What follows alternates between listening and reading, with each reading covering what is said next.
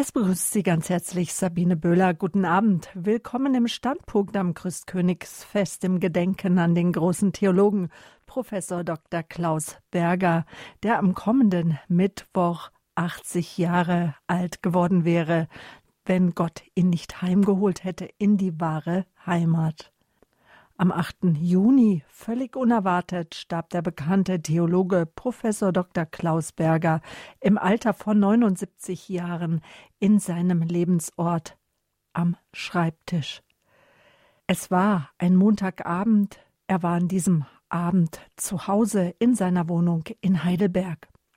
Professor Berger war einer der wichtigsten und schillerndsten Theologen der akademischen Theologie der Gegenwart. Er hat als Katholik 30 Jahre lang eine Professur an der Evangelisch-Theologischen Fakultät in Heidelberg innegehabt, 70 Bücher geschrieben und eine große Zahl von Priester- und Ordensberufen begleitet. Eine besondere Verbundenheit hatte der Theologe zu den Zisterzienserorden. Professor Berger war auch ein wichtiger Referent auf Radio Horeb. Unter anderem war er regelmäßig bei der Sendung Frag den Prof und im Impuls am Morgen zu hören. Heute Abend im Standpunkt wollen wir dem großen Theologen gedenken. Wir haben Ausschnitte aus verschiedenen Sendungen von ihm und mit ihm zusammengestellt. Besonders dürfen Sie sich auf den Vortrag Hindernisse auf dem Weg, Sünde, Hass und Vorurteile freuen, den Professor Berger in Fulda auf dem Kongress Freude am Glauben im Juni 2006 gehalten hatte. Seine Überlegungen hat er damals dem Publikum als Dialog vor Augen geführt, einem Dialog zwischen dem Zweifler und dem Verteidiger des Glaubens. Bevor wir jetzt das Interview mit der Ehefrau von Professor Berger hören, zeigt uns Abt Maximilian Heim vom Stift Heiligen Kreuz ein paar Meilensteine aus dem Leben von Professor Berger auf. Ja, also sein Leben war natürlich sehr geprägt ähm, von der Ökumene, möchte ich sagen, schon seit seiner Geburt, nämlich seine Mutter selber war ja protestantisch, sein Vater katholisch. Er war am 25. November in Hildesheim 1940 geboren, also während des Krieges. Er ist dann am 6. Dezember getauft worden. Das hat für ihn ja eine ganz große Bedeutung gehabt, weil der heilige Nikolaus für ihn wirklich auch ein, ein Vorbild war, den er sehr verehrt hat. Deshalb hat er regelmäßig dann in der Universität Nikolaus-Vorlesung gehalten, die für ihn doch in einer besonderen Weise auch äh, eine ja, Freude gewesen ist, äh, sich über theologische Themen äh, oft mit Humor zu äußern. Das heißt, den Menschen eine Freude zu machen mit Wissen, das er hatte und zugleich vielleicht auch so eine leichte Selbstironie dabei zu vertreten, die ihm wichtig war. Er war also ein Theologe, der sich nicht einfach so leicht hat einordnen lassen, sondern einer, der sich vor allem eben ganz hat prägen lassen äh, vom Wort Gottes selber. Ursprünglich war sicher seine große Liebe genährt durch seine innere Beziehung zu Jesus Christus. Jesus Christus hat er schon seit seiner Promotion immer wieder auch als denjenigen gesehen, der Erfüller des alten Bundes war. Das heißt, er wollte nicht eine äh, Trennung von alten und neuem Bund, so ein Gegeneinander, sondern ein Miteinander. Auch das ist vielleicht eben einer der wirklichen Knackpunkte, die man bei Klaus Berger sehen muss, dass er versucht hat, hier auch die Brückenfunktion, die dann auch später bei uns im Katechismus unterstrichen worden ist, äh, schon damals zu vertreten in einer Zeit, wo man oft ja noch nicht so weit in der Ökumene gewesen ist und wo ihm das dann gleichsam zu einem Strick gedreht wurde und er dann tatsächlich seine eigene Promotion eben nicht an der katholischen Fakultät vollenden durfte. Deshalb war dann der Wechsel eben gegeben zur evangelischen lutherischen Kirche. Er hat sich dann in Hamburg dann habilitiert 1971, 1974 ist er dann endlich dann nach Heidelberg gekommen und hier hat er eine besondere Auseinandersetzung auch mit Gerd Lüdemann, die sehr bekannt gewesen ist. Und er war derjenige, der äh, vor allem dann aber auch versucht hat, das Johannesevangelium neu zu datieren und dadurch diesen Theologen auch in einen, äh, unter einen anderen Blickwinkel zu bringen, nämlich als einen, der uns nicht irgendwie nur eine Theologie bringt, sondern der auch das äh, historische Leben Jesu wunderbar beleuchtet durch Einzelheiten, die uns äh, zeigen, wie nahe Johannes der Evangelist eben am Leben Jesu tatsächlich auch gewesen ist. Für uns als Zisterzienser war es eine besondere Freude, dass er schon seit 1996, also in einer ganz in dieser Zeit, mit uns Kontakt aufgenommen hat, damals durch das Auditorium Kloster Stiepel, also über unsere Gründung in Bochum-Stiepel, eine Vortragsreihe, die wir damals äh, begonnen haben und die für viele auch ein Anziehungspunkt war. Wenn Klaus Berger gekommen ist als Vortragender, dann war das Auditorium so brechend voll mit ungefähr 300 Leuten, dass die Leute wirklich an den Fenstern draußen noch ähm, hingen, um ihn zu hören. Es war, so möchte ich sagen, eben eine Antwort auf diese historisch-kritische Methode der, der Exegese, die, die er äh, doch auch einmal in Frage stellen konnte, indem er gesagt hat, wir müssen die ganze Geschichte mit hineinnehmen. Wir müssen auch die Interpretation der Kirchenväter berücksichtigen. Wir müssen die Apokryphentexte berücksichtigen. Wir müssen Theologen berücksichtigen, die dem Quellentext, das heißt der, der Heiligen Schrift, näher sind. Wir müssen vor allem die alten Sprachen berücksichtigen, die er ja selber auch konnte, was ja faszinierend war. Er hat also wirklich äh, hier ein exegetisches Wissen nicht einfach nur als Lehrbuchweisheit vertreten, sondern er war immer auch einer, der sehr nahe an den äh, alten Sprachen sein konnte durch eigenes Wissen, das Aramäische, das Alsyrische, das Äthiopische, das Koptische, das Arabische und natürlich auch das Griechische. Also es war nicht eine trockene Wissenschaft bei ihm, sondern es war so, dass er hier es verstanden hat, seine Forschung immer wieder auch zu nähren von den Quellen selber. Äh, wie sehr er dann von der Öffentlichkeit, möchte ich sagen, immer wieder auch neu äh, dafür belohnt worden ist, das war, dass seine Bücher ja Bestseller wurden. Vor allem sein Jesusbuch 2004, das er herausgegeben hat, war ein großer Bestseller. Wie wir ihn im Jahr 2005 dann in unsere zisterziensische Familie aufgenommen haben, so könnten wir sagen, war er wirklich einer, der ganz zu uns gehörte, obwohl er damals noch formal evangelisch gewesen ist, aber wir haben da wirklich äh, kein großes äh, Aufsehen äh, daraus gemacht. Erst im Jahr darauf, das war zum 65. Geburtstag, da sind auf einmal einige draufgekommen und haben ihm dann Unredlichkeit und äh, was weiß ich, äh, Dinge vorgeworfen, die wirklich ihn, ihm als Theologen und Exegeten nicht gerecht geworden sind, haben ihn von daher auch eine gewisse Distanz entgegengebracht. Ich glaube, er war einer, der fast prophetisch, hochbegabt, bekenntnisfreudig, umstritten war, aber einer, der vor allem auch es, äh, sich vor der Kontroverse zu scheuen, sondern er war einer, der vor allem die Wahrheit und die Wahrheit, die Jesus Christus ist, also das fleischgewordene Wort, für ihn ein Bekenntnis abzulegen. Wer war Professor Berger? Was waren Meilensteine in seinem Leben? Diese Frage haben wir Abt Maximilian Heim vom Stift Heiligen Kreuz gestellt. Ich freue mich jetzt ganz sehr auf das Gespräch mit Frau Professor Christiane Nord. Sie tragen einen anderen Namen als Ihr Mann. Grüß Gott, herzlich willkommen, Frau Professor Nord. Ja, guten Tag, Frau Böhler. Jetzt am kommenden Mittwoch würde Ihr Mann, Ihr verstorbener Mann, 80 Jahre alt werden. Mochte Ihr Mann Feiern und Feste hätte er gefeiert? Ja, äh, ich weiß noch, dass bei seinem 50. Geburtstag ich ihn so ein wenig zum Jagen tragen musste. Aber da ich eine große Freundin von Feiern bin, vor allen Dingen von Familienfeiern, äh, hat er sich da reingefügt und äh, wir waren eigentlich zwei Tage vor seinem Tod dabei, den 80. zu planen, weil äh, gerade Corona so weit eingedämmt war, dass man, dass die Restaurants wieder offen hatten. Und äh, dann habe ich gesagt, so, jetzt können wir das ja mal planen. Und dann hat er gesagt, ja, dann planen wir das mal. Und dazu ist es aber dann nicht mehr gekommen. Wissen Sie schon, wie Sie den Tag verbringen werden? Oh ja, eigentlich wollte ich also ohne ihn dann eine Familienfeier machen, aber das geht ja nun aus Corona-Gründen auch nicht. Insofern kommt nur äh, meine Stieftochter mit ihrem Mann äh, an am 28., wo wir also eigentlich das Fest machen wollten. Und am 25. kommt abend mein, abends mein Sohn mit seiner Frau, meiner Schwiegertochter. Und ähm, dann trinken wir zusammen ein Glas Wein. Also, wenn wir an Ihren Mann denken am Mittwoch und auch an Sie, wissen wir, dass Sie den Tag auch im Kreis von lieben Menschen verbringen werden. Ja im Gedenken natürlich auch an Ihren verstorbenen Mann. Sie haben eben schon gesagt, Sie mochten Feste. Ein ganz besonderes Fest war ja dann auch Ihr 50. Geburtstag. Ja, das war der 50. Geburtstag, weil ich gedacht habe, wenn ich erst 50. Geburtstag feiere und alle Leute einlade und wir dann heiraten und ich nochmal alle Leute einlade, dann kommen die vielleicht nicht.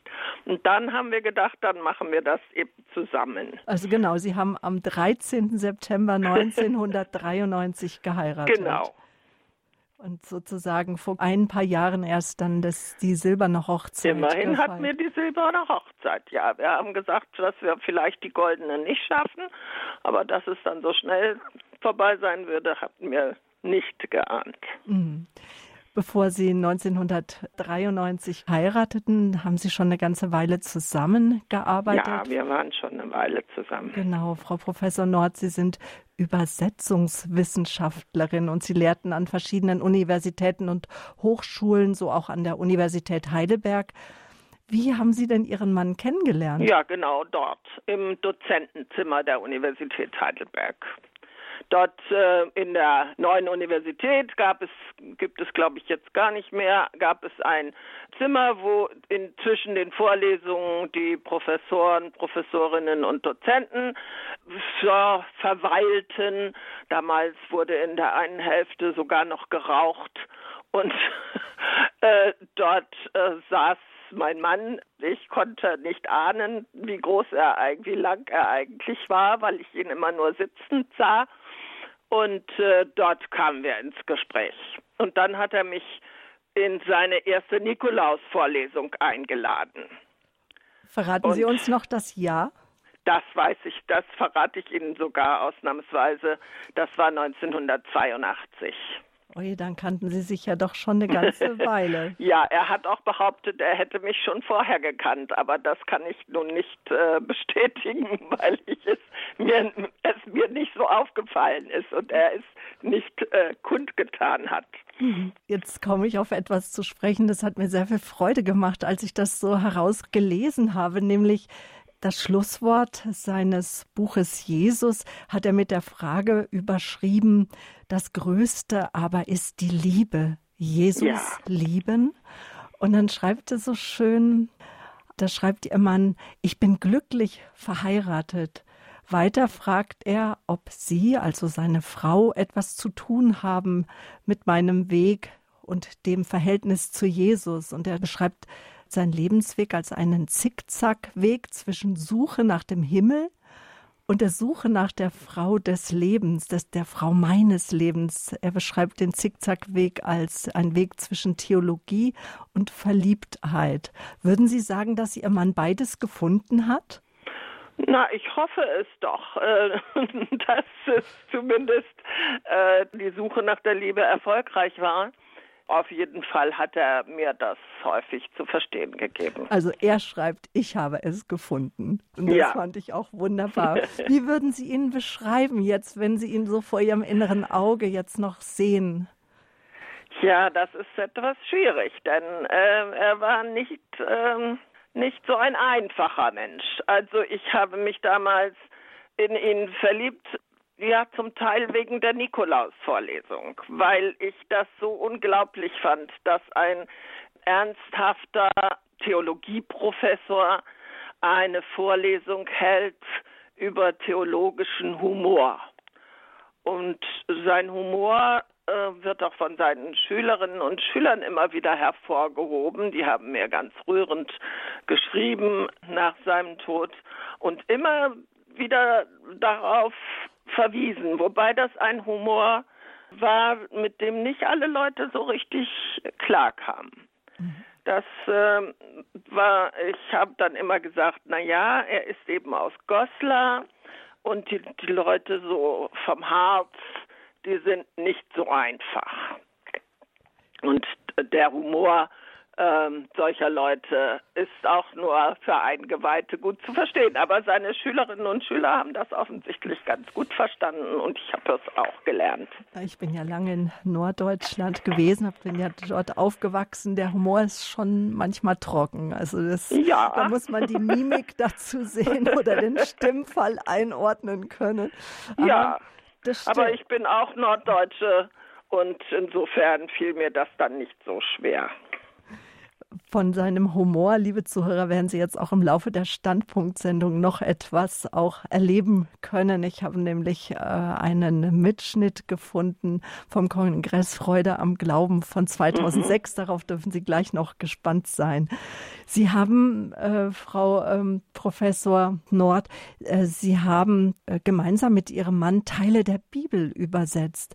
Was war das Besondere in der Zusammenarbeit mit Ihrem Mann? Ja, das war schon eine besondere Zusammenarbeit, das kann man wohl sagen. Also es war ja das Neue Testament und die frühchristlichen Schriften bis etwa 200 nach Christus, die in den Kanon hätten kommen können, wenn denn äh, entweder die betreffenden Personen, die den Kanon zusammengestellt haben, es gewollt hätten oder wenn die Texte bekannt gewesen wären. Also manche davon sind erst wesentlich später irgendwo im ägyptischen Wüstensand gefunden worden. Die konnte natürlich dann niemand finden. Also das hat mein Mann mit akribischer Sorgfalt zusammengetragen, Fragmente, Papyri, äh, Evangelien, äh, Briefe und alle möglichen Texte, die nach ihrer Art, also nach der Textsorte in den Kanon hätten kommen können, aber nicht drin waren. Und diese Texte sind angeordnet in äh, der angenommenen Reihenfolge ihrer Entstehung.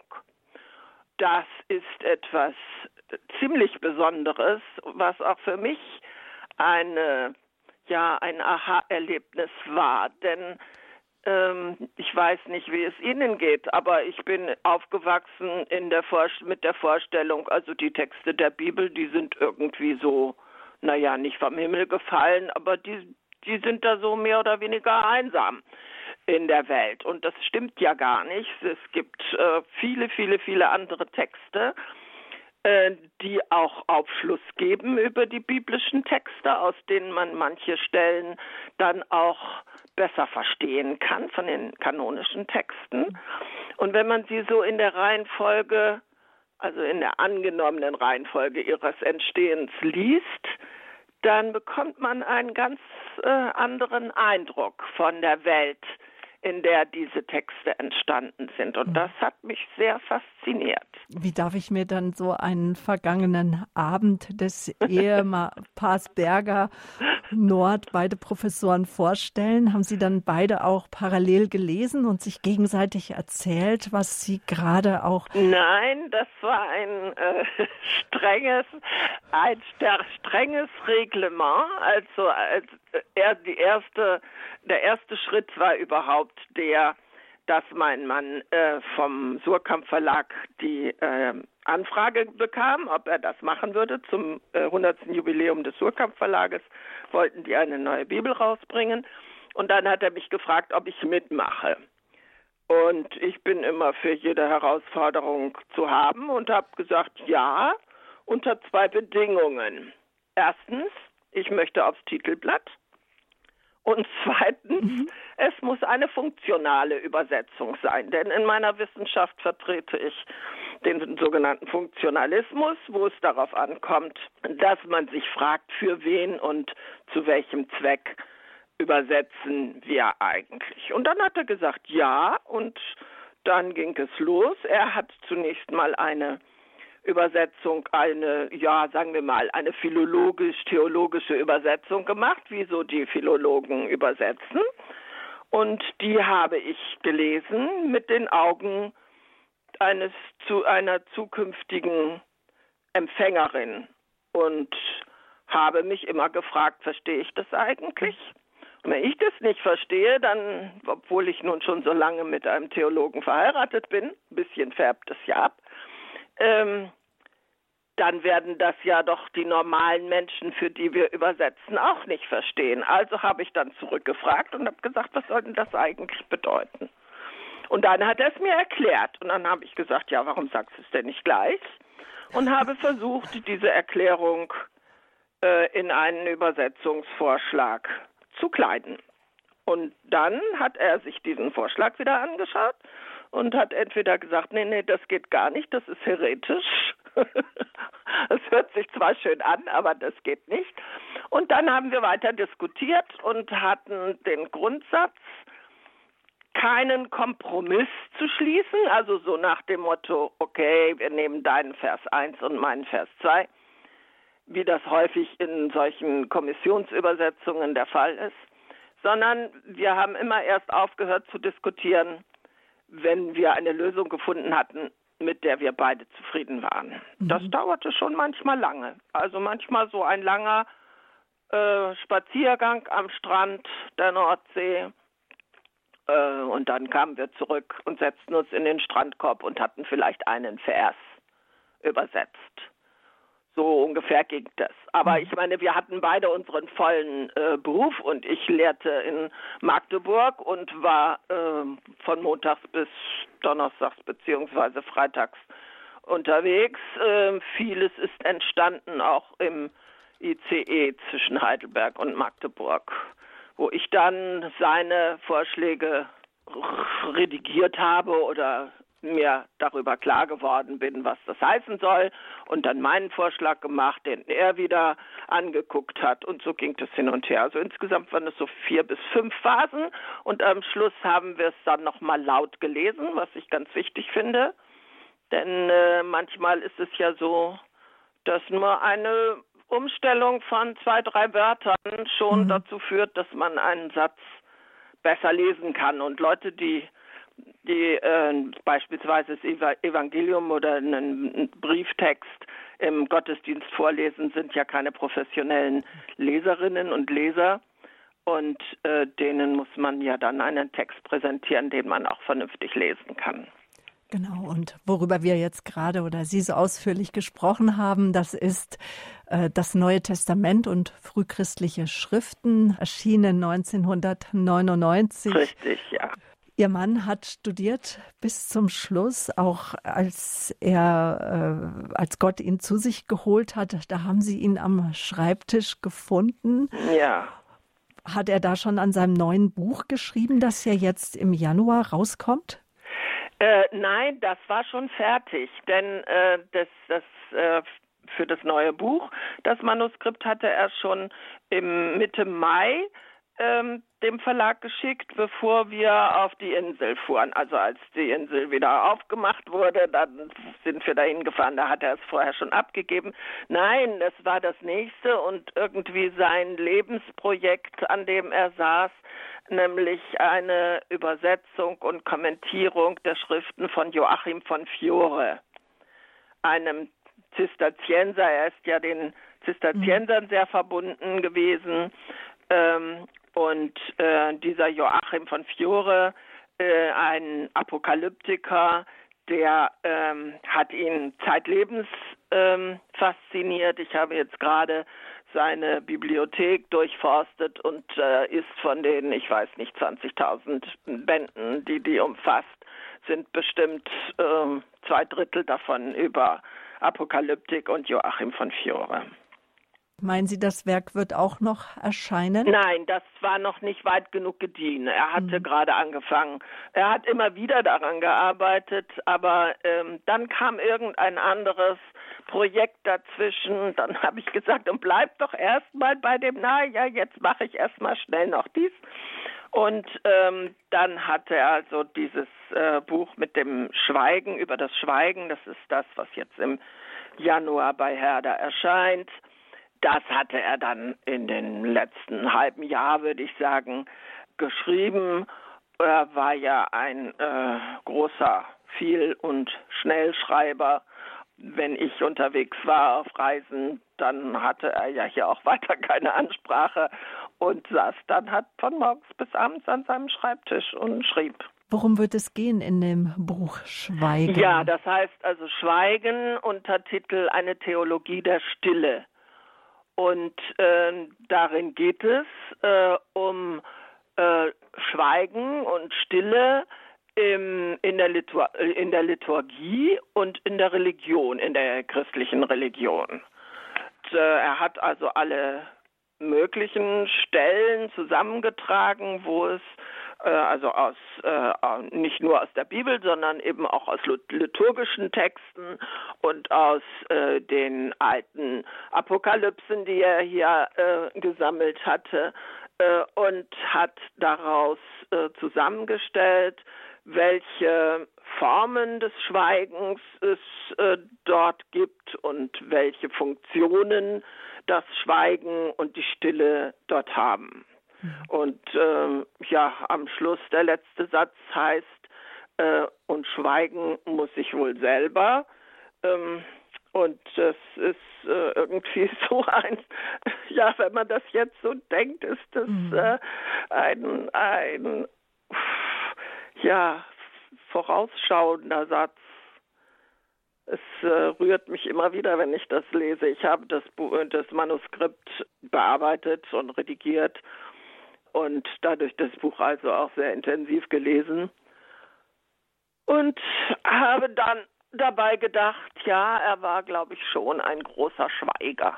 Und verbunden mit dem Herzen Jesu. Das kann ja. man auch immer wieder spüren, wenn man seine Sendungen hört, wenn man Antworten von ihm hört, wenn man ins Buch Jesus hineinliest oder auch in seine weiteren großen Werke, wie auch das Buch über die Apokalypse, die Offenbarung. Ja. Ich bedanke mich ganz sehr bei Ihnen für das Gespräch. Danke. Ja, es war mir ein Vergnügen. Danke. Danke, dass Sie uns Ihre Zeit geschenkt haben. Und am Mittwoch werden unsere Gedanken ganz sehr mit Ihnen und bei Ihnen sein. Behüt Sie Gott. Ja, danke schön, Frau Böller. Der Standpunkt auf Radio Horeb zum 80. Geburtstag im Gedenken an den großen Theologen Professor Dr. Klaus Berger, der am 18. Juni einen Herztod erlitt. Das Interview mit Frau Professor Dr. Dr. Christiane Nord, der Ehefrau von Professor Berger, haben wir in der vergangenen Woche aufgezeichnet. Wir gedenken dem profilierten Denker, leidenschaftlichen Forscher, tief in der Liturgie verwurzelten Beter, Professor Dr. Klaus Berger aus Heidelberg, der in der kommenden Woche Mittwoch, das ist der 25. November, seinen 80. Geburtstag feiern würde. Von seiner Frau wissen wir, dass er gregorianische Musik sehr schätzte. Von den Mönchen aus der Zisterzienserabtei Heiligenkreuz, dem Professor Berger als Familiare angehörte, hören wir nun den Hymnus Veni Creator Spiritus, Komm Schöpfergeist. Qui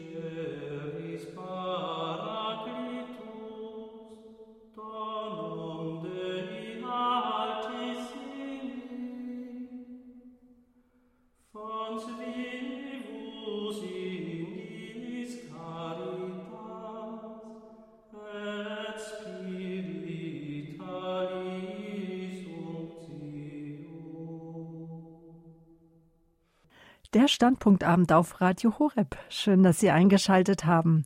Wir ehren heute Abend den bekannten Theologen Professor Dr. Klaus Berger, der im Sommer überraschend an seinem Lebensort, dem Schreibtisch, friedlich eingeschlafen ist. Das war am 8. Juni 2020. Auch für Pfarrer Kocher war Professor Berger ein herausragender Theologe. Jetzt hören Sie einen Auszug aus der Mittagsansprache von Pfarrer Dr. Richard Kocher, unserem Programmdirektor vom 9. Juli und anschließend sofort den Vortrag Hindernisse auf dem Weg, Sünde, Hass und Vorurteile, den Professor Berger in Fulda auf dem Kongress Freude am Glauben 2006 gehalten hatte.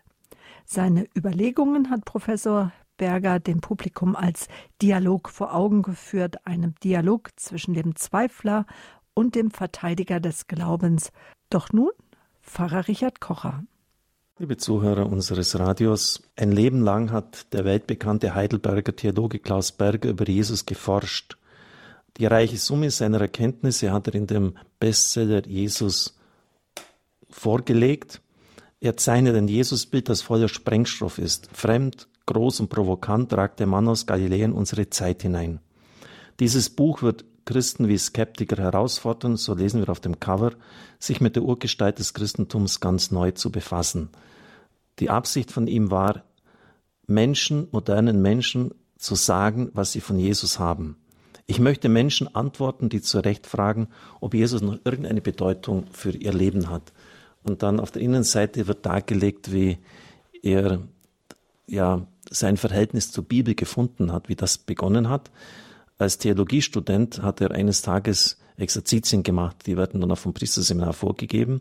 Die waren so grottenschlecht, dass er ferngeblieben ist und sich zweieinhalb Tage lang nur ein halbes Kapitel des Neuen Testamentes vornahm, Galater 3. Über jeden Satz dachte ich stundenlang nach, bis das scheinbar selbstverständliche und glatt runtergehende rau wurde, rissig aufbrach, bis tausend Fragen entstanden. Ich versuchte die schlichte Logik und innere Dramatik des Textes zu begreifen und nachzuzeichnen. Ich stand mit dem Text auf und ging mit dem Text schlafen. Genau so sollte es ja sein. Die Väter sagen, das Wort Gottes kauen. Also immer wieder den Text lesen, lesen, bis es in der Tiefe erschließt. Das war der Schlüssel. Das war der Schlüssel. Und so habe ich es immer gehalten. Ich habe stets versucht, mich dem Text auszusetzen, mich von ihm lesen zu lassen. Ich habe versucht, ihn nicht zu erdrücken durch mitgebrachte Regelsysteme, die ihm fremd sein müssen. Ich habe nach Kräften von ihm ferngehalten, alle philosophisch-hermeneutischen Filter, alle psychologischen Muster, alle soziologischen oder religionstheoretischen Hypothesen. Diese wohlfeilen Regelsysteme verraten nichts über den Text, aber alles über die Hilflosigkeit der Ausleger.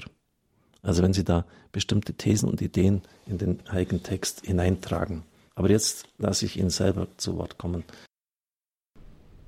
Hindernisse auf dem Weg zu Jesus, Sünde, Hass und Vorurteile. Ich möchte Ihnen meine Überlegungen dazu als Dialog vor Augen führen so wie es früher bei den Jesuiten Dialogpredigten gab.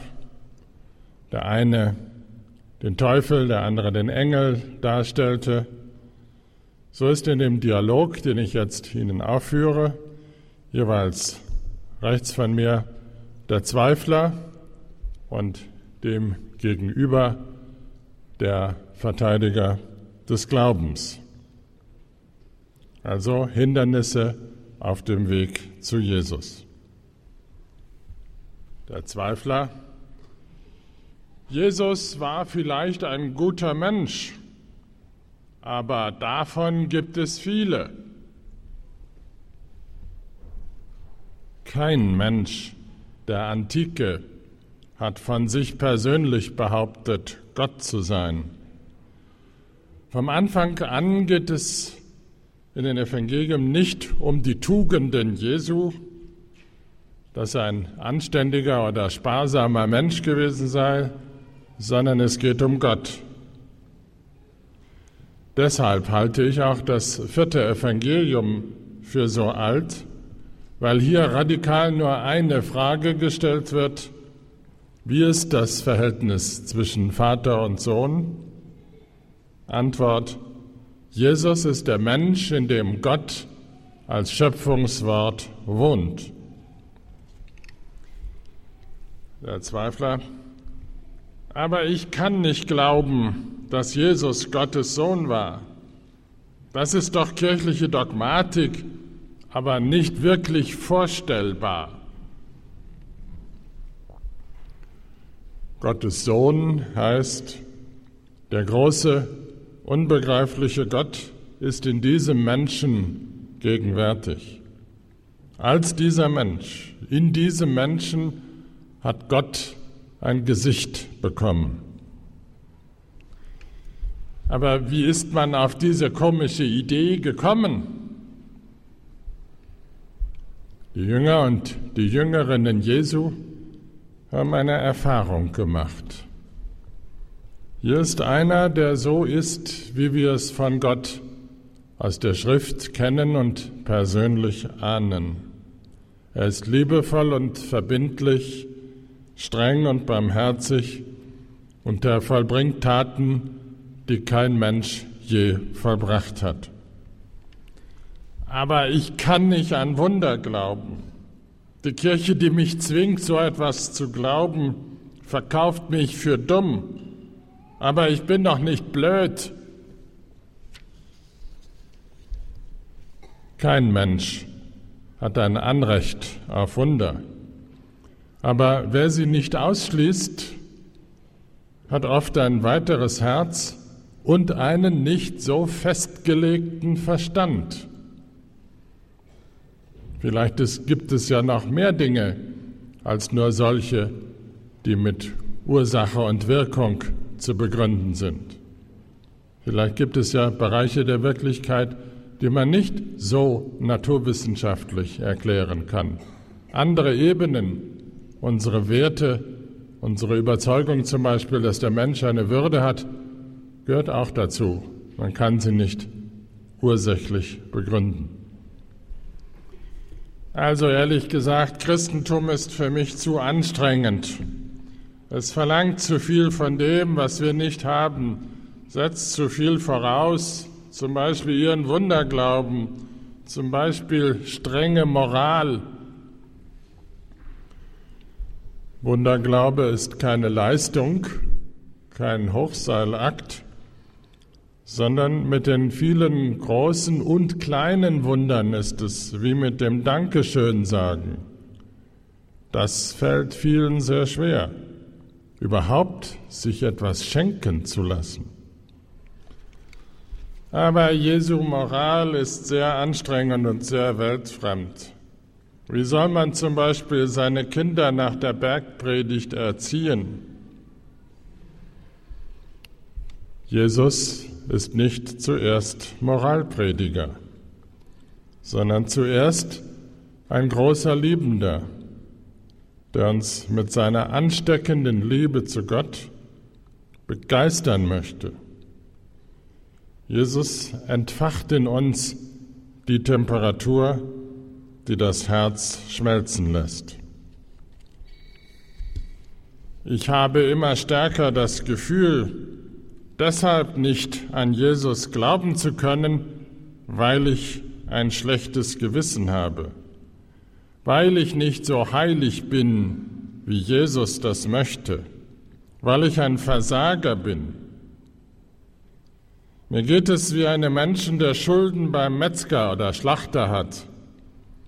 Wenn die Schulden ein gewisses Maß übersteigen, dann hat man ein so schlechtes Gewissen, dass man einfach nicht mehr hingeht. Auch Petrus hat das so gesagt. Hören Sie gut zu. Da sind Sie gar nicht in schlechter Gesellschaft. Als Jesus ihn mit seinem Wunder beruft, mit dem reichen Fischfang, sagt Petrus, geh weg von mir, ich bin ein Sünder. Aber was tut Jesus? Er sagt nicht, wir müssen mal über deine Sünde reden. Er sagt auch nicht, du musst in Therapie gehen, in Familientherapie. Du musst erst mit dir ins Reine kommen. Nichts von dem sagt Jesus. Er sagt nur, ich brauche dich. Du sollst Menschenfischer sein. Jedes Starren auf den eigenen Bauchnabel verbietet Jesus. Aber sie wollen doch nicht die Sünde leugnen. Die alte Kirche sagt es immer wieder, Sünde entsteht aus Traurigkeit aus bodenlosem Jammern. Es gibt eine Traurigkeit, die zur Umkehr führt, zum längst fälligen Umdenken. Und es gibt eine andere Traurigkeit, die depressiv und haltlos macht. Sie führt dazu, dass uns auch Gottes Gebote egal sind. Was ist eigentlich Sünde? Ich orientiere mich dabei am Gleichnis vom unbarmherzigen Sklaven nach Matthäus 18. Dieser Sklave hat die Vergebung, die er selbst empfangen hatte, nicht an seine Mitsklaven weitergegeben. Und ich verallgemeinere, Sünde begehen wir immer dann, wenn wir das, was wir empfangen, nicht weitergeben. Das Leben, die Vergebung, die Freude, wenn wir sie nicht weiterreichen, sondern in uns versickern lassen. Wie ein, Stil, ein Spielverderber bei der stillen Post, der das Signal, das er empfangen hat, nicht weitergibt. Deshalb ist es eine Kardinalsünde, das Leben, das wir empfangen haben, nicht weiterzugeben. Die systematisch gewollte Kinderlosigkeit ist Sünde schlechthin. Denn hier versickert das Leben in uns selbst. Wir tun so, als gehöre es uns, als wäre es Privateigentum, über das wir verfügen können.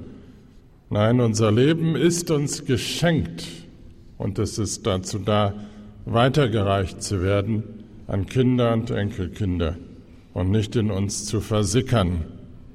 Wer das Leben so in sich versanden lässt, bestraft sich selbst, da er sich Freude an Kindern und Enkelkindern systematisch selbst nimmt. Es ist wie Selbstbestrafung. Sünde heißt das Empfangene nicht weitergeben. Denn es gibt nicht nur die Freude des Beschenkten, auch die Freude des Schenkers, die Seligkeit des Gebers. Dafür gibt es ein schönes Jesuswort, nicht wer nimmt, sondern vergibt, ist selig. Warum ist das so? Es ist die Freiheit des Schenkenden, die der Geber spürt, und es ist die Freude über die strahlenden Augen dessen, der beschenkt ist. Ein Stück Seligkeit, wenn jemand Ursache für strahlende Augen ist. Ich frage mich oft, wie kann man wieder Geschmack an dieser Freude finden? Antwort, indem man selbst spürt, wie man befreit wird, indem man selbst neu anfangen darf. Für mich ist jede Beichte, auch wenn der Beichtvater nicht viel Zeit hat, so ein frühlingshafter Neubeginn mitten im Leben. Aber wenn ich mir die vielen alten Männer in der kirchlichen Hierarchie angucke, ist da nichts von Neubeginn. Die Kirche hindert mich immer wieder daran, zu Jesus zu finden. Die Kirche. Ich kann nicht jeden Tag damit beginnen, erst einmal die Kröten zu schlucken, die mir kirchliche Dummheit und Bosheit jeden Morgen neu servieren. Aber ist es nicht doch ein großes Wunder, dass so viel menschliche Dummheit die Kirche nicht hat zerstören können?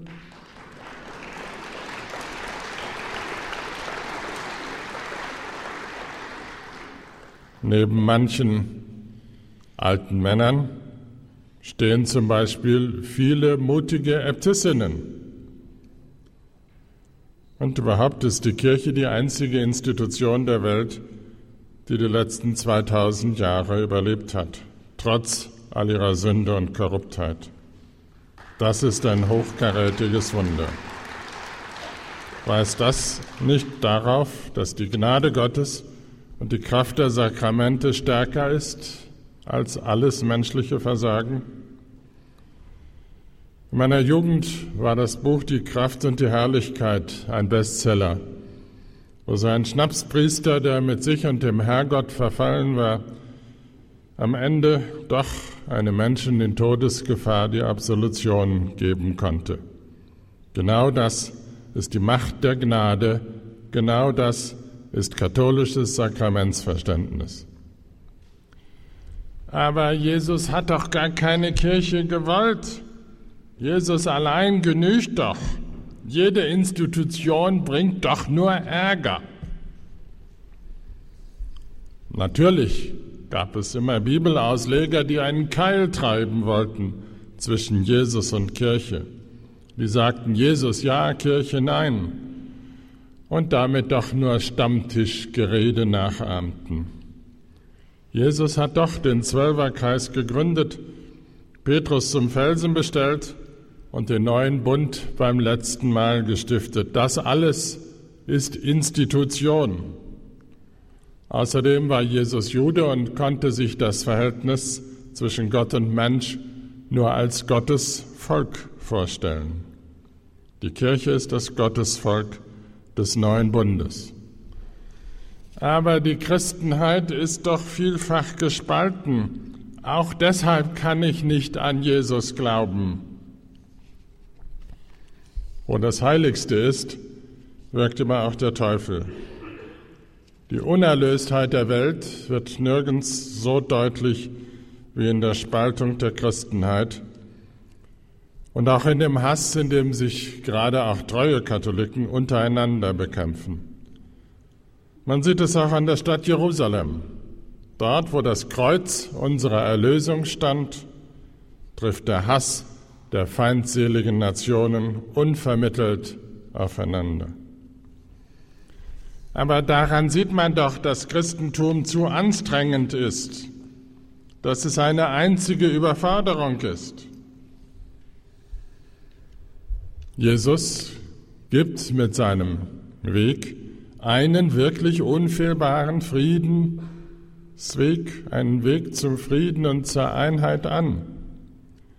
Denn er spricht davon, dass man sein Kreuz auf sich nehmen soll. Kreuz war damals die schäbigste Weise, hingerichtet zu werden. Sklaven und Juden richtete man so hin.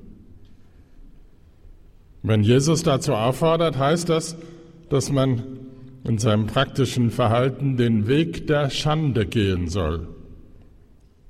Wer das Kreuz wählt, will nicht klug und schön und reich und mächtig und adlig sein, er stellt diese Werte auf den Kopf. Denn der Streit darum, wer der Klügste, wer der Mächtigste ist, genau der bringt immer Unfriede. Das Kreuz ist deshalb ein Zeichen des Friedens. Aber ich will klug und schön und reich und mächtig sein. Und den Adel ersetze ich durch Lektüre von Wochenzeitungen mit Adelsklatsch. Das Christentum, das Sie propagieren, ist lebensfeindlich. Das Christentum, lieber Kollege, ist friedenssüchtig. In seinem Widerspruch gegen den Irakkrieg stand der Papst fast ganz allein. Aber das haben alle fast schon vergessen. Wer das Kreuz wählt, wird gehasst. Ich bin kein Märtyrertyp. Nach Jesus bedeutet gehasst werden, um Jesu willen, Seligkeit. Da habe ich mir aber mein Leben anders vorgestellt. Jesus redet nirgendwo so intensiv von Freude wie dort, wo es um Verfolgung geht. Hindernisse auf dem Weg zur Freude sind Hass und Vorurteile, Hass gegen uns als Christen, Vorurteile zum Beispiel gegen uns als Katholiken. Das Neue Testament spricht sehr eigenartig über Christen in der Situation des Hassens und Gehasstwerdens. Selig seid ihr, wenn die anderen euch beschimpfen, verfolgen und verleumden, weil ihr zu mir gehört. Freut euch und jubelt, denn im Himmel werdet ihr reich entschädigt. Die Propheten vor euch wurden genauso verfolgt. Man sollte genau hinhören. Freude und Jubel jetzt schon. Oder Petrus sagt im ersten Petrusbrief, zur Bewährung eures Glaubens müsst ihr wie durch Feuer hindurch. Ihr habt ja am Leiden Jesu Christi Anteil. Darüber dürft ihr euch freuen. Denn ihr werdet auch in Freude und Jubel ausbrechen, wenn seine Herrlichkeit vor aller Augen offenbar wird. Und wenn ihr jetzt beschimpft werdet, weil ihr Christen seid, dann gilt, selig seid ihr, weil der Heilige Geist Gottes jetzt schon auf euch ruht der Geist der Heiligkeit. Hier ist es noch deutlicher. Der Heilige Geist ruht jetzt schon auf euch. Das ist wie wenn man die Talsohle des Leidens erreicht und dann ein Engel Gottes einen stärkt oder befreit. Oder es einem so ergeht wie Jesus in Gethsemane oder wie Petrus nach der Apostelgeschichte, der in der tiefsten Nacht von einem Engel befreit wird. Vielleicht sind die Erfahrungen von Hass und Widerstand auch nötig, damit unser Glaube erwachsen wird, damit wir zu Gott sagen dürfen, trotz alles dessen, was mir jetzt geschieht, lasse ich mich nicht vom Glauben abbringen. Die Kirche ist immer groß gewesen im Beibringen von Kinderglauben, aber den Glauben als Trotz haben wir zu wenig eingeübt. Zu sagen, trotz alles dessen glaube ich erst recht an dich, das ist mutig und das ist Erwachsenwerden. Auch wenn ich zeitweilig von Gott verlassen bin, glaube ich an ihn, ihm zum Trotz. Es gibt eine schöne Rabbinengeschichte, die das auf die Spitze treibt. Die Rabbinen sehen ein verfolgtes Judentum und machen Gott einen Prozess, dass er seine Bundesverpflichtungen nicht einhält. Und in diesem Prozess wird Gott schuldig gesprochen. Er hält seine Bundesverheißungen nicht. Aber dann sagte einer der Rabbinen, es wird Abend, es ist Zeit zum Beten. Und sie senkten ihre Häupter, um zu beten. Aber das Christentum ist sexualfeindlich. Nach Paulus ist Homosexualität gegen die Schöpfungsordnung. Nach Jesus ist sogar schon die Ehescheidung ein Verstoß gegen die Schöpfungsordnung. Kein Sex vor der Ehe, dass ich nicht lache.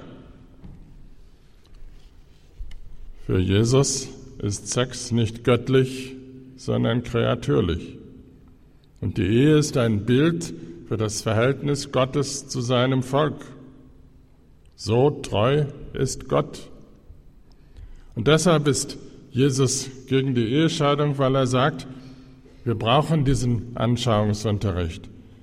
Wenn man es an der Ehe schon nicht sehen kann, wie Gott es ist, kann man es überhaupt nicht begreifen, was Gott will. Deshalb bewahrt dieses Zeichen für Gottes Treue. Aber das Christentum ist gewalttätig.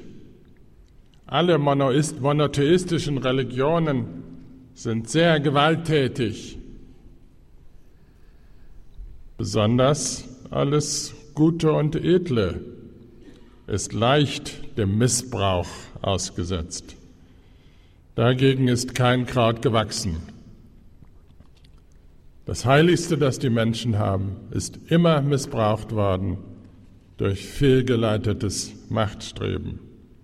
Und so ist es auch mit den monotheistischen Religionen gewesen. Aber das spricht nicht gegen die Sache, sondern nur dafür, wie kostbar sie ist und dass man sie beschützen muss vor Missbrauch.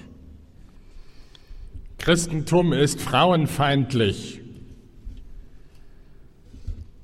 Eine Frau durfte den in ihrem Schoß tragen, der wahrer Gott und wahrer Mensch ist. Maria ist damit die Königin der erlösten Menschen. Und Jesus hat gesagt, wer eine Frau mit Blicken auszieht, der hat die Ehe gebrochen.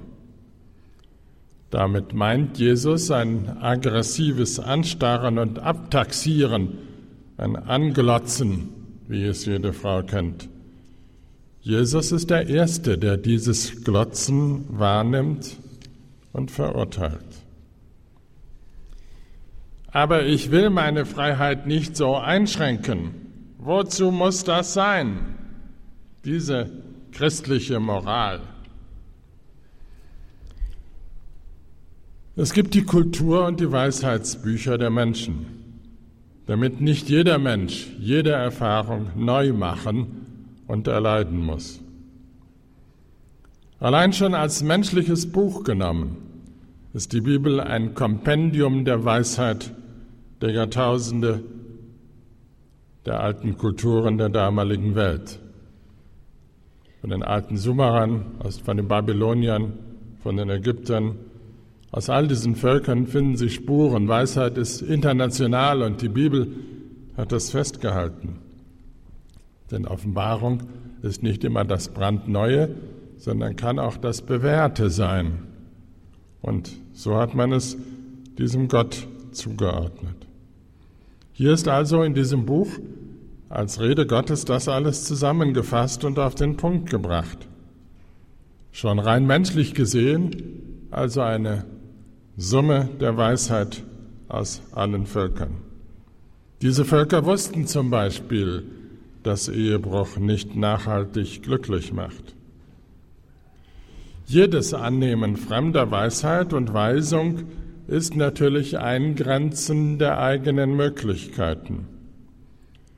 Aber doch zu dem Zweck, sich auf die Möglichkeiten zu konzentrieren, die wirklich weiterführen.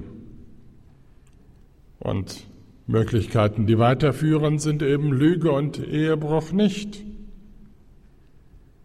Die Gebote verstehe ich als Ausgrenzen, als Gebrauchsanweisung gegen unfruchtbare Felder, auf denen nur Disteln und Dornen wachsen können. Je mehr wir potenziell unfruchtbare Felder abstoßen, umso mehr Energie haben wir für den Tiefgang für unsere Begabungen, für das, was das Neue Testament Charismen nennt. Ich kann das aber nicht erkennen, ein Charisma oder wie das so heißt. Zu den schlichten Begabungen gehört zum Beispiel das Nachsinnen über unsere Grenzen. Das wahrhaben zu wollen ist ein Stück auf dem Weg zu Jesus. Die Grenzen sind die Chancen, über uns selbst hinauszukommen. Gott segne unsere Grenzen. Aber Jesus ist doch maßlos intolerant, wenn er sagt, ich bin der Weg und die Wahrheit und ohne mich kommt keiner zu Gott. Ich bin Jesus für seine Intoleranz außerordentlich dankbar denn ich möchte die kurze Zeit meines Lebens nicht damit vertun, alle 20.000 Religionen durchzuprobieren, welche wohl wahr sein könnte. Und so ist das auch sonst im Leben. Wenn ein Profi sich für kompetent erklärt, wenn er sagt, ich kann das, ich bin das, dann besteht zunächst einmal die Vermutung, dass er recht haben könnte. Und noch keiner, der sich Jesus zugewandt hätte, wurde enttäuscht. Meine Ahnen, emsländische Bauern, sind über Jahrhunderte hin eine Generation nach der anderen mit dem Sterbekreuz in der Hand gestorben. Nicht zuletzt dieses tragfähige Boot spricht für den christlichen Glauben. Die Kirche ist Weltmeisterin im Umgang mit dem Tod. Und ich bin Christ, weil es hier Auferstehung der Toten gibt und Vergebung der Sünden, also zweimal Neuanfang durch Jesus. Im Christentum ist überdies Wahrheit keine Theorie, keine Rechthaberei wie sonst überall, sondern Wahrheit ist eine Person. Das ist eine ganz andere Ebene als bei den Weltanschauungen sonst. Dann geht es nicht um die Frage, hast du recht, habe ich recht, sondern wenn die Wahrheit eine Person ist, dann ist die Weise, sich diese Wahrheit anzueignen, die Nachfolge und kein anderer Weg. Kann man Jesus auch hassen?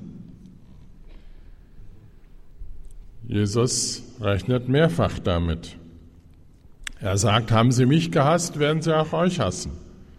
Und er sagt, selig, wer an mir nicht Anstoß nimmt. Ein merkwürdiges Wort. Selig, wer sich an mir nicht ärgert. Das tun wir nämlich alle Nase lang. Denn wir ärgern uns an ihm, indem wir ihn für nicht kompetent erklären. Zum Beispiel Jesus unterstellen, er hätte ja keine Ahnung von der Welt. Wir nehmen Jesus nicht für ganz voll, wenn wir sagen, das mit dem Besitzverzicht, das ist auch nichts für uns. Und das mit der Sexualmoral des Neuen Testamentes ist auch nichts für uns. Jesus wäre da halt noch ein bisschen nicht so modern und wir müssten dem Nachhilfeunterricht im Leben erteilen. Und vor allen Dingen sagen wir, sein Menschenbild sei eben veraltet und schon 2000 Jahre alt. Und wir wissen es alle besser, meinen wir, und müssten Jesus belehren. Wir nehmen ihn nicht für voll, klopfen ihm immer wieder auf die Schulter und sagen, na du, unser Engelchen, du weißt es halt nicht besser.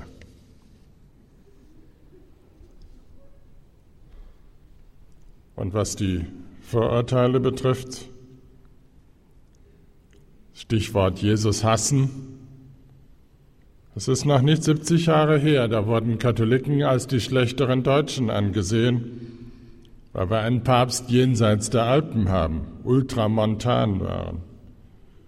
Ähnlich wie wir das jetzt aus China hören. Der internationale Charakter des Christentums ist immer ein Riesenärgernis für totalitäre Systeme.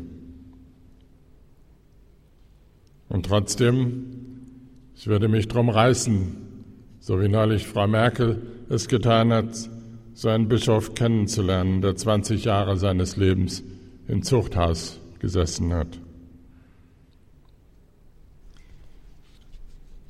Ich brauche keinen Mittler zu Gott keinen, der mich von Sünden erlöst, keinen Priester, keine Kirche. Ich glaube, ich werde Moslem. Da gibt es diese Lästigkeiten nicht. Gott ist groß und er ist genug, sodass ich mit ihm alleine sein kann.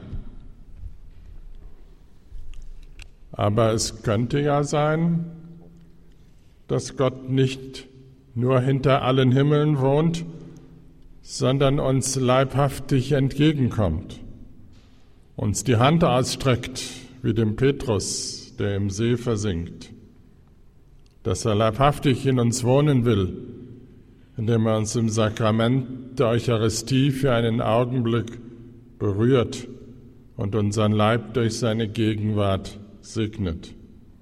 Noch nie ist ein Gott den Menschen so weit nahe gekommen wie der Vater, der dem verlorenen Sohn entgegenläuft. Aber dieser merkwürdige Gott lässt so viel Böses zu. Ich würde mich schämen, zu einem solchen Gott mich zu bekennen. Vielleicht lässt Gott Katastrophen zu, weil er mehr mit uns vorhat, so wie Jesus mit Lazarus als Lazarus gestorben ist, sagen die Schwestern auch, wärest du da gewesen, dann wäre Lazarus nicht gestorben. Und so sagen wir es bei jedem Todesfall, wäre Jesus da gewesen, dann wäre unser Kind nicht gestorben. Aber Jesus sagt, Gott hat mehr mit uns vor. Diese Zeit, sagen die Rabbinen, ist nur ein Vorzimmer. Gott hat mehr mit uns vor es kann niemand das ewige Leben schätzen, der nicht das zeitliche auch für wertvoll hält. Der Gott der Bibel ist der Gott des Lebens. Das Leben ist Gott und Gott ist das Leben. Und dieser Gott ist in der Bibel wie ein Arzt, der bedingungslos und Tag und Nacht um das Leben kämpft und kompromisslos. Und deshalb hat Gott, wenn er denn Katastrophen zulässt, zulassen muss vielleicht, weil wir kein Recht auf Wunder haben, hat er mehr mit uns vor. Und unser Glaube wird dann immer mehr auch eine Frage der Treue. Und im Hebräischen und Griechischen heißt das Wort für Glauben eigentlich treu sein. Treu sein, auch wenn man von Gott verlassen zu sein scheint. So wie Jesus am Kreuz, der in der äußersten Situation schreit, mein Gott, wozu hast du mich verlassen? Er erfährt den Tod als Gott Verlassenheit, aber er wendet sich an Gott. Christsein bedeutet vor allem eine Einschränkung meiner Freiheit. Ich will gerne selbst bestimmen, was ich will. Müssen Sie denn jeden Fehler der Menschheit noch einmal selbst machen? Dazu ist Ihr Leben zu kurz. Die Bibel versteht sich als Reservoir, als großes Sammelbecken der Weisheit der Menschheit. Ich habe aber Angst, mich Jesus anzuschließen. Ich würde dann in meiner Familie und gegenüber meinen Freunden mich isolieren. Da sind sie in ganz guter Gesellschaft. Auch Jesus wird diese Angst gehabt haben. Seine Familie hat er jedenfalls am Anfang seiner Tätigkeit durchaus als Filz und als Belastung empfunden und sich neue Freunde gesucht. Nur die Mutter Gottes hat, wie es immer so schön heißt, all diese Worte in ihrem Herzen bewegt.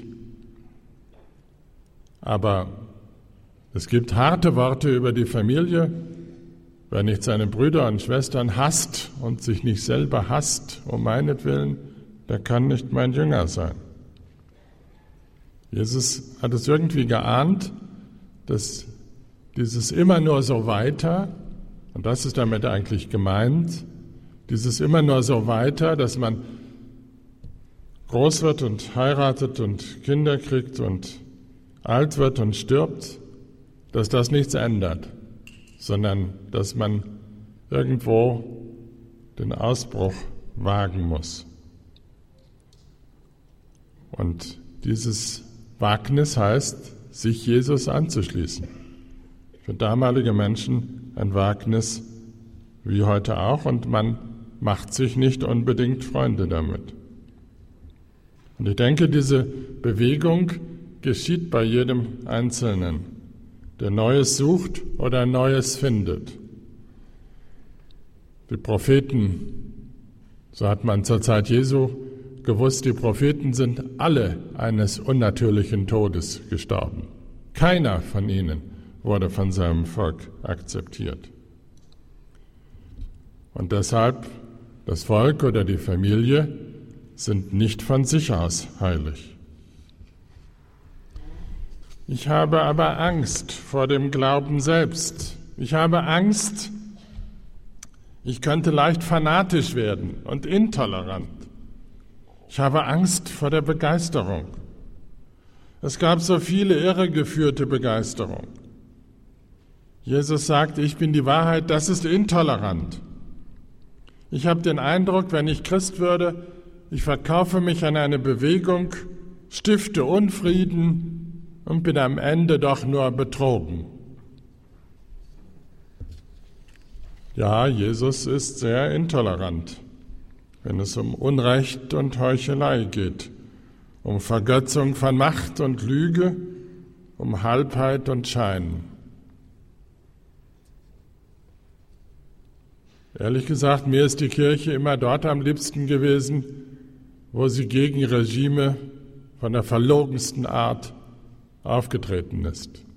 Die großen Kardinäle im Ostblock in der Nachkriegszeit. Wyszynski und Vincenti und wie sie alle hießen.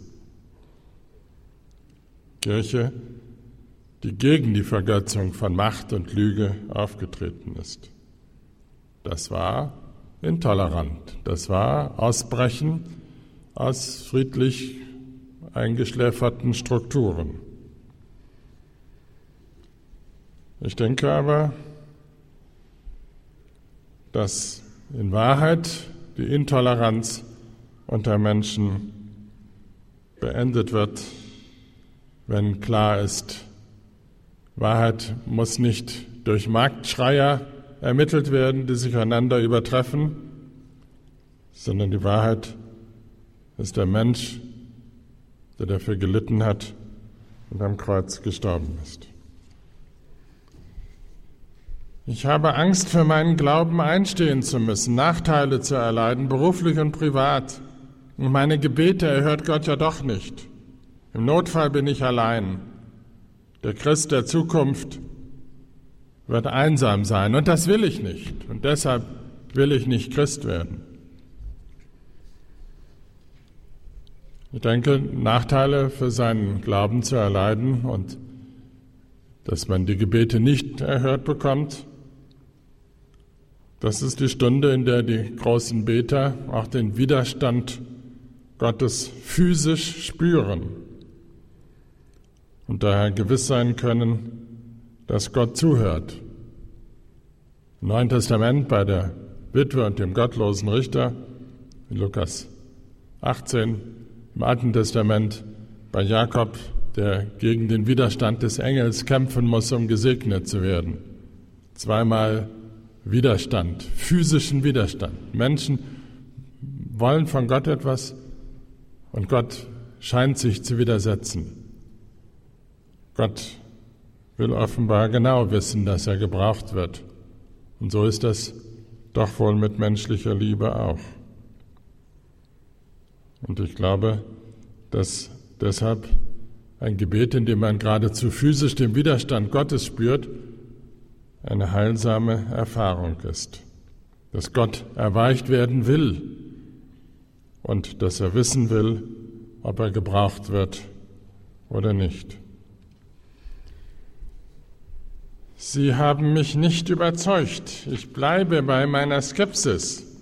Und Skepsis ist doch etwas Vornehmes, etwas Distanziertes, nicht wahr? Skepsis ist schick. Aber Sie haben die Talsohle noch nicht erreicht. Ein bisschen skeptischer gegenüber den eigenen Rechthabereien sollten Sie schon sein. Noch meinen sie ohne Hilfe auszukommen, auf der Talsohle wird das anders sein. Es gibt also eine Fabel von einem Menschen, der sich im Wald verirrt hat und nicht wieder herausfindet. Da trifft er einen zweiten Menschen und fragt ihn, wie kann man hier herausfinden? Und der sagt aber, das weiß ich auch nicht. Ich mache aber den Vorschlag, dass wir gemeinsam bis in die Tiefe das Zentrum des Waldes in Richtung Dunkelheit vorstoßen. Dann wird man vielleicht herausfinden. Mit der Tiefe des Waldes meine ich die Tiefe des Zweifels, die Ratlosigkeit, keinen Ausweg mehr wissen, die Situation, die Menschen zuzugeben, oft schwerfällt, besonders den Politikern. Bis in die Tiefe des Zweifels und der Ratlosigkeit vordringen. In diesem anderen Menschen, dieser Fabel, der diesen Vorschlag macht, sehe ich Jesus. In das Zentrum des Waldes kann man gemeinsam vordringen dorthin, wo es am dunkelsten und am dichtesten ist. Jesus hat uns auf diesem Weg begleitet. Er selber ist der Finsternis und der Anfechtung nicht ausgewichen. Das Zentrum des Waldes ist dort, wo es am dunkelsten ist, die Talsohle, die äußerste Einsamkeit. Und die äußerste Einsamkeit ist schrecklich. Aber dieser andere ist nicht nur zum Begleiter in ähnlicher Lage geworden. Und so möchte ich von mir aus diese Fabel fortschreiben. Bei ihrem Gespräch über den Weg in die tiefste Tiefe des Waldes vertraut der neu gewonnene Begleiter dem Verirrten an, dass er sich speziell dazu aufgemacht habe, ihn zu suchen, dass er nur seinetwegen im Wald sich aufhalte und bereit sei, alles mit durchzustehen.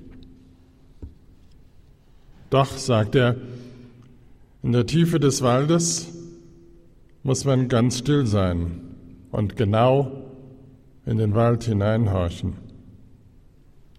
Denn in der Nähe der tiefsten Stelle muss naturgemäß eine Quelle entspringen Und wenn man das lebendige Wasser erlauscht, dann kann man aus dem Wald herausfinden. Denn Wasserläufe haben es so an sich, in größere Bäche und dann in Flüsse zu münden, an denen entlang der Weg aus dem Wald herausführt zu anderen Menschen. Er habe, sagt der neue Begleiter, ein gutes Ohr für lebendiges Wasser und sein Rauschen. Denn lebendiges Wasser ist ein Bild für die lebensrettende Gnade Gottes, für ihn selbst. Herr Jesus Christus, du hast dich aufgemacht, uns zu suchen in unserer Not, in unseren Zweifeln, in unserer Auswegslosigkeit. Wie der gute Hirte, so gehst du jedem nach. So teilst du die Bedingungen der Wüste und der Wildnis mit uns, in denen wir umherirren. Du hast diese Bedingungen bis zur letzten Konsequenzen geteilt, aus Liebe, um uns nicht allein zu lassen und uns den Weg zum Vater zu zeigen. In deiner Begleitung stoßen wir auf das Wunder des lebendigen Wassers, das uns vor dem Verdursten rettet. An dieser Rettung aus Finsternis und Tod, an der Begegnung mit der Auferstehung können wir erkennen, wie Gott ist, dass er lebendiges Wasser für uns sein will. Um unseretwillen hast du das Äußerste erlitten, sodass uns der Vater um deinetwillen rettet, um deinetwillen, um deines Blutes willen. Amen.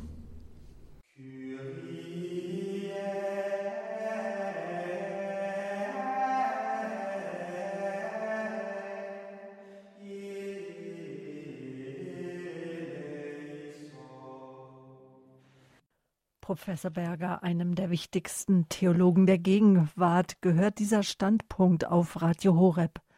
Von 1974 bis zu seiner Emeritierung 2006, 30 Jahre lang, lehrte er als Professor für Neues Testament an der Theologischen Fakultät in Heidelberg. Er liebte es, die Heilige Schrift zu studieren. 70 Bücher sind seiner Feder entsprungen. Professor Berger war auch ein beliebter Referent und Gesprächsgast auf Radio Horeb. Jetzt hören Sie Auszüge aus der Standpunktsendung Schwierige Bibelstellen leicht erklärt aus dem Jahr 2013, moderiert von Pfarrer Richard Kocher. Herr Professor, Sie haben sich ein Leben lang mit der Auslegung des Wortes Gottes beschäftigt. Entdecken Sie dabei dann immer wieder Nuancen bei der Meditation der Texte, beim Durchgehen, die Sie bisher so noch nicht entdeckt haben? Oder kommt man an einen Sättigungsgrad, wo man sagt, also jetzt habe ich eigentlich fast die ganze Goldmine ausgeschöpft? Nein, wenn der Sättigungsgrad da wäre, dann hätte ich irgendwas falsch gemacht bei der Auslegung. Also es kommt auch eigentlich darauf an, dass man jeden Tag ähm, etwas Neues findet, jeden Tag der Bibel sich neu aussetzt und äh, deshalb sitze ich vor dem heiligen Text äh, von morgens bis abends und manchmal fällt mir schon am Mittag was ein, was ich noch nie gesehen habe. Und das macht Spaß, besonders in der Diskussion mit Studenten und Doktoranden.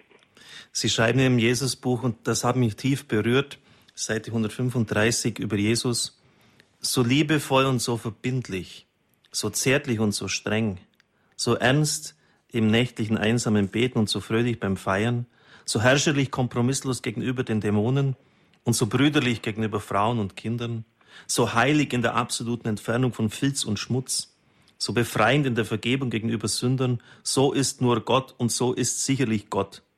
Daher war es ein Glücksfall, Jesus zu begegnen und das Ende aller Verkrampfung und Krankheit zu erleben. Jesus kämpft gegen Satans Reich wie ein Feldherr, gegen Krankheit, Hunger und Tod wie ein Arzt und gegen sinnlose Trennungen zwischen den Menschen wie ein Weiser da spürt man Feuer, da spürt man Leidenschaft. Herr Professor, wie halten Sie dieses Feuer am Brennen, dass Sie so immer noch fasziniert sind von der Gestalt Jesu, dass irgendwann nützt sich das doch mal ab, stellt man sich rein menschlich vor.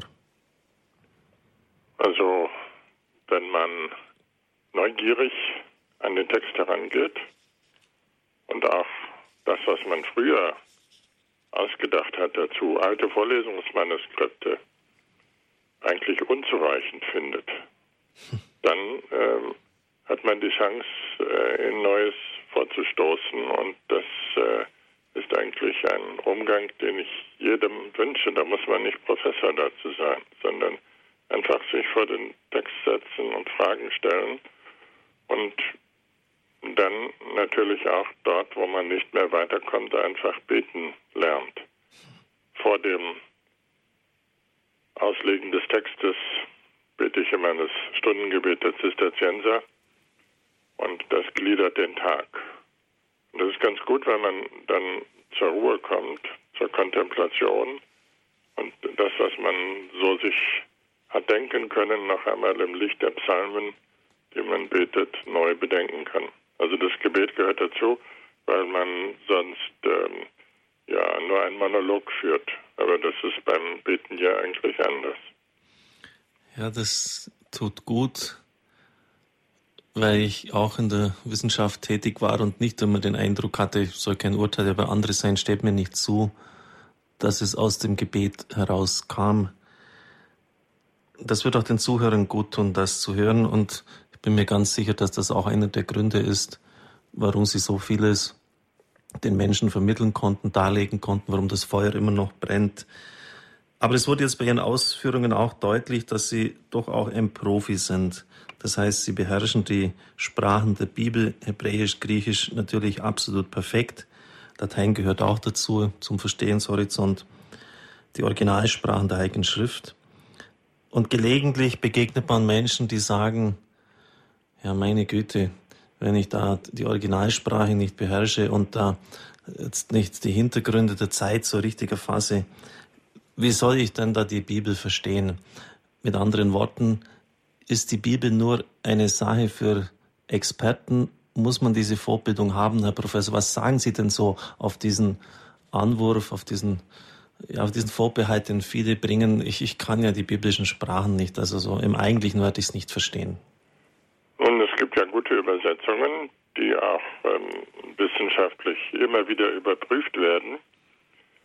Und daran kann man sich halten. Das Entscheidende ist nicht die Bedeutung der Vokabeln und äh, die Syntax der Sätze, also der Aufbau der Sätze, sondern entscheidend ist äh, wirklich den Zusammenhang erfassen und dass man das mitdenkt, sich davon faszinieren lässt und sagt, jetzt versuche ich mal beim heiligen Paulus ähm, seine Logik äh, mitzuvollziehen.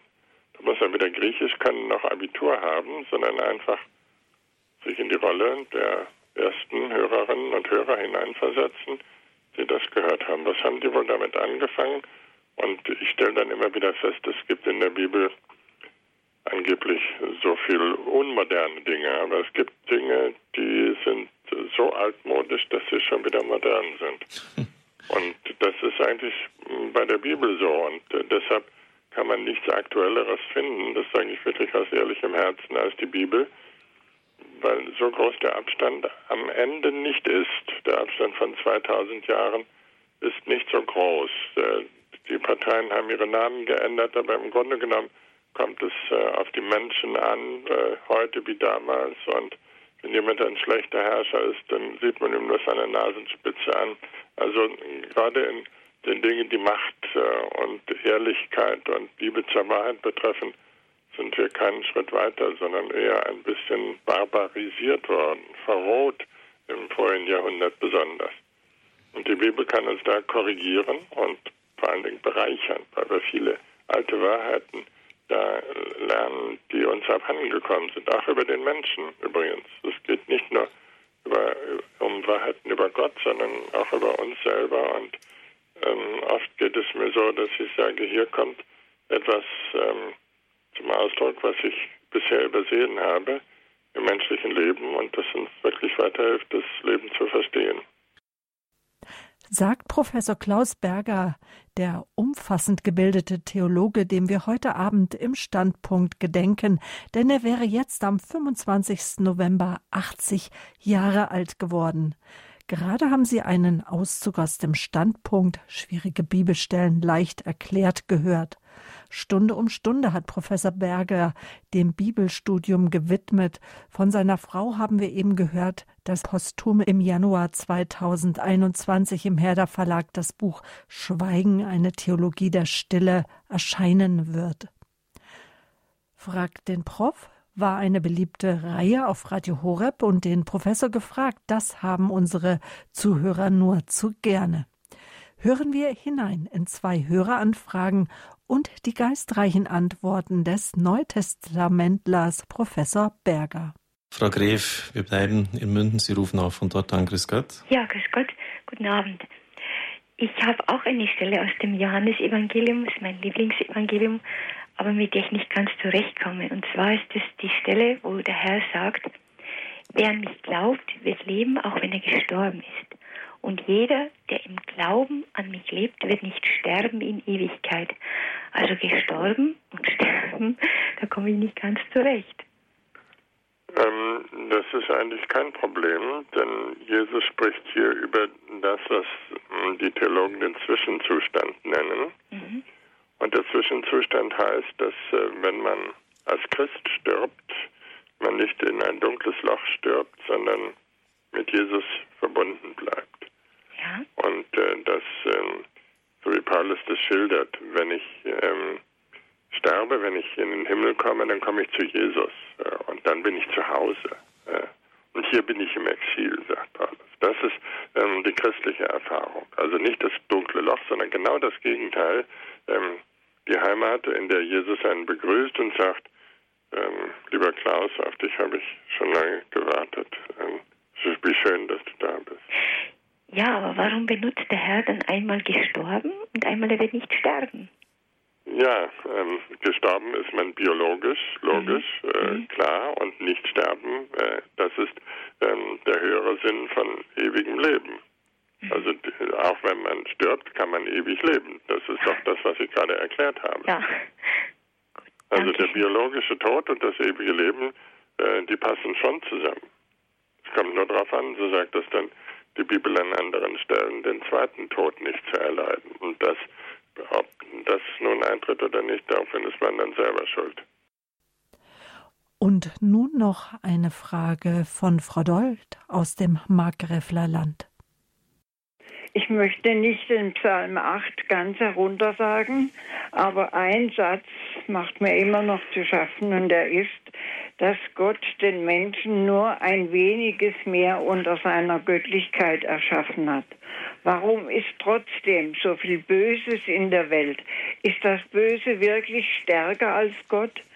Oder was machen wir falsch? Beten wir zu wenig? Oder äh, herrscht der Teufel immer noch äh, so stark in der Welt, dass man Gott oft nicht spürt. Ja, der Psalm 8 ähm, geht ja von der Hoheit und, und Würde des Menschen aus, nicht? Dass er ja. ähm, nur äh, ein wenig unter den Engeln rangiert, so ähnlich. Ja. Ähm, und ähm, nur wenig geringer als ein Engel hast du ihn gemacht, mit Glanz und Herrlichkeit ihn gekrönt. Ähm, ja. Das ist ja eine tröstliche Aussage und ich habe neulich mal eine schöne Antwort auf die Frage gestellt, die Sie haben, warum gibt es trotzdem so viel Böses in der Welt, hat ein Gott nichts dagegen getan. Und die Antwort hieß, doch, er hat dich geschaffen. Und das ist ganz im Sinne von Psalm 8. Ja. Er hat dich geschaffen, das hat Gott gegen das Böse tun wollen. Ja. Und das bringt einen zurück. Ähm, auf einen selber, nicht? Dass man sich nicht über die Welt im ganzen Gedanken macht, sondern ähm, sagt, mich hat er geschaffen. Von mir wollte das, mich hat er in Herrlichkeit geschaffen und es kommt darauf an, dass ich das jetzt tue, dass die Welt besser wird.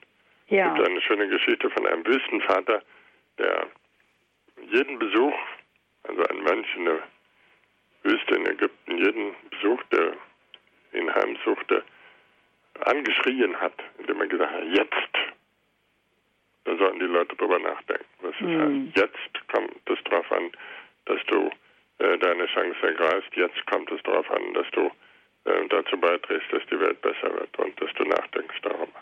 Ja, und ich glaube auch, dass er durch seinen Kreuzestod und durch seine Auferstehung die große Barmherzigkeit über die ganze Welt, über alle Menschen gesprochen hat. Das ist äh, ganz richtig. Daran ähm, glaube ich. Ja, ja, das ist äh, unser gemeinsamer Glaube und äh, das äh, hilft uns ein Stück weiter. Aber wir wissen ja, ähm, dass viele Menschen das offenbar zu selbstverständlich nehmen. Ja. Wir stellen fest, ähm, Religion ist langweilig geworden. Und dagegen wollte ich heute Abend ein bisschen reden, gegen diese Langweiligkeit, ähm, weil wir eben nicht Erklärungen für das Böse brauchen, sondern das Gebet. Das Gebet das ist Gebet, das ja. Eintreten in dieses, in dieses Drama. Ja. Dass man sagt, ich kann es nicht von mir aus, ich blicke auf Jesus, äh, der für uns gestorben ist. Das ist mein einziger Halt. Äh, das ist das Zeichen, das uns Gott gegeben hat, dass er lebendig ist, dieser Gott, und Jesus von den Toten hat auferstehen lassen. Äh, das ist unser ganzer Trost und deshalb lohnt es sich, ähm, so gekräftigt weiter ähm, zu beten, aber eben nicht allgemein die Welt zu erklären. Das ist ja. mir wichtig. Ja, danke, ich danke Ihnen. Halleluja. Das war der Standpunkt Abend auf Radio Horeb. Auch wir schließen uns dem Dank an. Danke, Herr Professor, für all Ihr Wissen, das sich in Ihnen vereint hat und das Sie mit uns geteilt haben. Danke für 275 Beiträge und Sendungen, seit wir 2005 unsere Sendungen elektronisch erfassen. Einen wahren Schatz, den Sie uns in Ihren 70 dicken Werken hinterlassen haben. Sie haben Grundlagenforschung betrieben, Quellentexte studiert und das auch zusammen mit ihrer Frau, Frau Professor Dr. Nord. Das Neue Testament und frühchristliche Schriften haben sie gemeinsam erarbeitet und veröffentlicht. Weitere Bücher von Professor Dr. Klaus Berger finden Sie, liebe Zuhörer, unter den Details zum Standpunkt am Sonntagabend, 22. November 2020 oder fragen Sie gerne nach bei den Kollegen vom Radio Horeb Hörerservice morgen Vormittag am Montag wieder für Sie erreichbar unter der Nummer 08328 921 110. Mein Name ist Sabine Böhler Danke für Ihre Aufmerksamkeit. Danke für all Ihr Wohlwollen, Ihre Gebete, Ihre Spenden, ohne die all die wertvollen Beiträge von und mit Herrn Professor Berger nicht möglich gewesen wären. Vergelt's Gott. Enden möchte ich mit dem Schlusswort aus dem Buch Jesus von Professor Berger. Orex glorie Christe, veni nobis cum pace. Christus, herrlicher König, komm und bring uns Frieden. Herr Professor Berger, das wünschen wir Ihnen von ganzem Herzen. Ruhen Sie in seinem Frieden. Amen.